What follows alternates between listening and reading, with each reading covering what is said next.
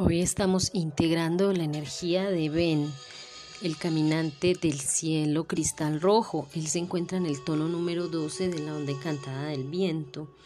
Esta onda terminará el día de mañana con el sello mago, mago cósmico. Y en este proceso de estos 12 días hemos ido integrando toda esta información que el Gran Espíritu nos ha dado. El caminante del cielo tiene el poder de la exploración, la vigilancia y el espacio. El, el, caminante del cielo es este sello que nos ayuda a conectar cielo y tierra, es decir, equilibrarnos en nuestros procesos internos y externos. Todos internamente como seres traemos unos procesos en los cuales vamos trabajando de manera muy equilibrada nuestros cuerpos, esos cuerpos sutiles y el cuerpo físico físico como el, el, cuerpo físico, el cuerpo mental, el cuerpo emocional, el cuerpo espiritual. Y en ese equilibrio de esos cuerpos vamos integrando todo lo que tiene que ver con la emocionalidad, con nuestra mente, lo que pensamos y todo lo que vivenciamos desde nuestro cuerpo físico, la alimentación, el ejercicio físico y cómo nos desplazamos y nos experienciamos desde lo biológico en este plano 3D. Entonces el caminante del cielo nos ayuda a tejer puentes o a hacer puentes conectores entre ese cielo y esa tierra. También podemos hablarlo en la metáfora del equilibrio entre lo espiritual y lo material. También podemos hablarlo en el equilibrio entre dualidades. Entonces el caminante nos invita a explorar, a explorar esos intersticios del ser, a ver internamente cómo estamos para que veamos ese reflejo que hay en ese exterior de aquello que estamos viviendo.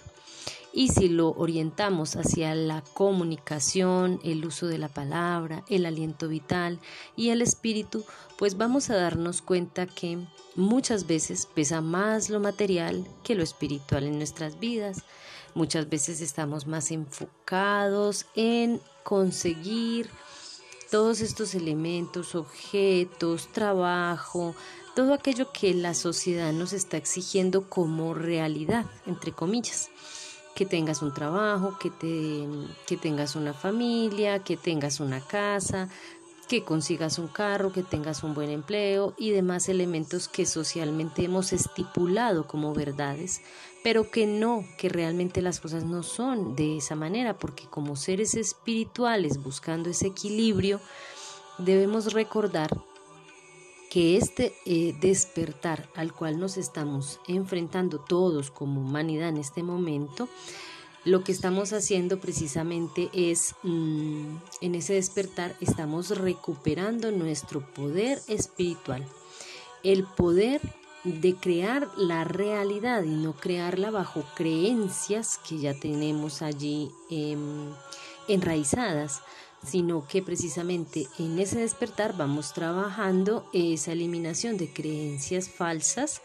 que vamos cargando tanto de mamá como de papá, como del clan, de todo el linaje materno, linaje paterno, y así vamos ayudando también en esa memoria, a limpiar esa memoria ancestral de nuestros abuelos y del clan que nos han legado.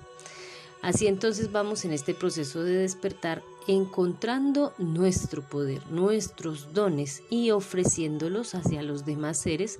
como herramientas del despertar para todos porque la tarea no se hace solo, la tarea lo hacemos juntos. Y ese es el poder de exploración que tiene el caminante del cielo. El caminante eh, tiene como arquetipo el profeta y el profeta no es aquel que sabe o conoce el futuro o lee el futuro, sino que el profeta es el que entiende cuál es la línea de tiempo más acorde a tu búsqueda y a tu propósito espiritual y esencial. Entonces cada uno de nosotros es hoy, hoy se consolida como un caminante del cielo, integrando esa energía dentro de sí mismo para equilibrar esa parte mm, material que hemos vivenciado durante todo este tiempo con esa parte espiritual. La mayor parte del tiempo nos hemos sentido vacíos, nos sentimos desequilibrados, Posiblemente tenemos todo lo que queremos, un trabajo perfecto, una buena entrada económica, una familia bonita, unos hijos, un lugar donde habitar, pero internamente te estás sintiendo vacío, y déjame decirte que ese vacío es el vacío de propósito existencial al que vienes. Ese vacío tiene que ver con esa desconexión, con, ese, con esa esencia, con ese yo soy o ser superior o con ese Dios, así lo quieres llamar de esa manera, que cada uno tiene, o ese yo cuántico que nos está informando todo el tiempo del cómo hacer nuestra tarea mucho mejor en este plano dimensional. No se trata de crear la mejor versión de nosotros mismos, no. Se trata precisamente, porque una versión es eso, solo una versión que se desecha y pueden salir múltiples versiones. Se trata precisamente de integrar todas esas versiones de ti en un solo plano y es aquí. Por eso entendemos que venimos desplegándonos desde la mónada como fractales, que tú como ser interdimensional no solamente habitas este plano 3D, que tú como fractal tienes otras pequeñas partes de ti en otros planos dimensionales que están todo el tiempo informándote del cómo hacer mejor la tarea en este plano del espacio y del, del espacio que es el alto, el ancho y lo profundo, por eso lo llamamos un plano 3D o una dimensión 3D. Eh, y buscamos en este plano del espacio precisamente desarrollar todo lo que la materia conlleva